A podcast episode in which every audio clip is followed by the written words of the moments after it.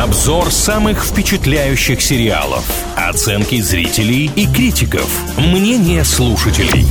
Сериализм на правильном радио. О самых обсуждаемых сериалах говорим в рубрике «Сериализм». С вами Илья Андреев и Маша Сафонова. И сегодня мы будем говорить, пожалуй, про главный сериал этого года «Как ни крути. Дом дракона». Все, кто знает, что такое «Игра престолов», поймут, что сюжет этой истории о борьбе за власть между двумя ветвями дома Таргариенов. Это предыстория «Игры престолов». То есть в «Игре престолов» есть Дейнерис Таргариен. Так вот, нам рассказывают, как жила ее ее семья, ее дом задолго до событий непосредственно Game of Thrones. Давайте так, мы в сериализме взяли для себя позицию следующую. Мы обсуждаем сериалы, смотрим отзывы, делаем какие-то выводы после того, как заканчивается сезон проекта. Но Дом Дракона, Игра Престолов та же самая и другие нашумевшие сериалы к себе так привлекают внимание, что многие люди пишут комменты после первого эпизода, после первых двух эпизодов. То есть они пытаются составить впечатление о проекте в целом по первоначальным сериям. Мне кажется, это не очень правильно, поэтому мы, как всегда, дождались конца сезона первого в данном случае и решили обсудить это с вами, хотя, конечно, э, в случае с Домом Дракона можно было просто в каждом выпуске каждую новую серию обсуждать отдельно.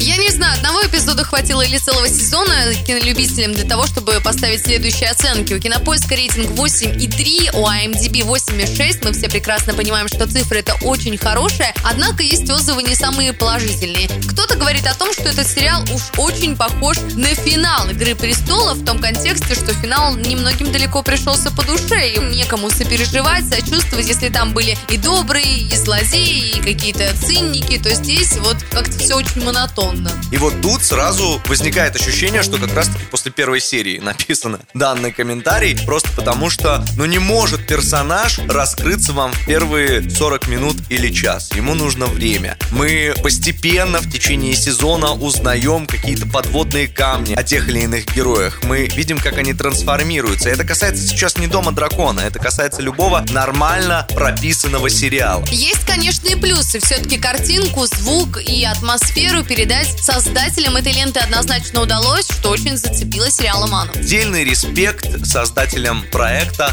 «За драконов». Если в «Игре престолов» их было не так уж много, много, то здесь ну просто предостаточно на любой вкус, цвет и размер. Ну и неужто не хвалят актеров в комментариях? Как по мне, так они выполняют свою работу просто на высшем уровне. Ну вот не хочется быть таким человеком, который говорит, что да, не хвалят, потому что, ну правда, очень много комментариев, которые говорят о том, что а, ужасный мисткастинг, нет ни одного харизматичного, интересного персонажа, ну может быть просто вот был какой-то такой день или какой-то такой эпизод, что люди все разом зашли, нечто подобное написали, а вы, если не согласны согласны с этим, то можете написать все-таки отзыв более позитивный. И поэтому что мы делаем? Зовем вас в группу ВКонтакте «Правильное радио», создаем там опрос, посвященный Дому Дракона, и вместе решаем, смотрим или нет, советуем другим или нет. Если очень хочется поделиться впечатлениями, то добро пожаловать в комментарии, только просьба без спойлеров. Сериализм на правильном радио.